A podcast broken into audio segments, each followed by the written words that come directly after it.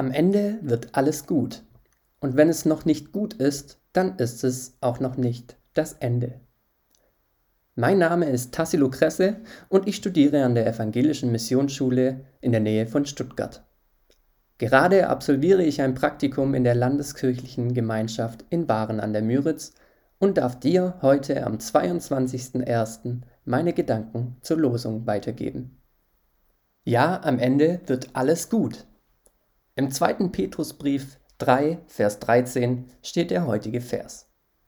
Doch dann erwarten wir einen neuen Himmel und eine neue Erde, wie Gott sie uns versprochen hat. In ihnen wird Gerechtigkeit herrschen.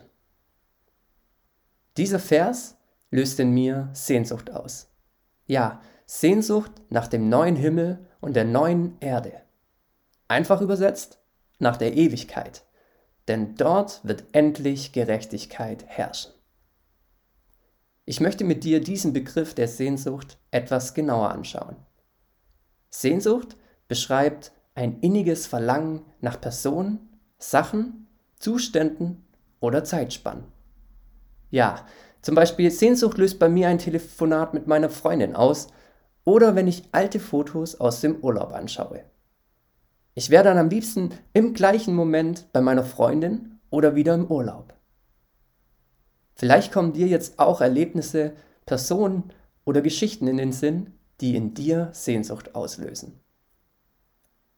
Ja, aber auch wenn Sehnsucht irgendwie auch ein komisches Gefühl ist, weil man die ersehnte Person oder den Gegenstand ja nicht erreichen kann, ist Sehnsucht aber auf keinen Fall etwas Schlechtes oder Trauriges. Nein, im Gegenteil. Das ist doch irgendwie der Reiz an der Sehnsucht.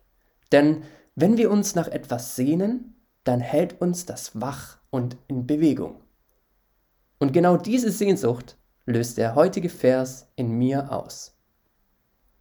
Bei allem Leid, das in dieser Welt passiert, dürfen wir auf den neuen Himmel und die neue Erde hoffen. Denn Gott hat sie uns versprochen. Denn so richtig gut wird es nicht am Ende, sondern bei Gott in der Ewigkeit. Gottes Segen sei mit dir.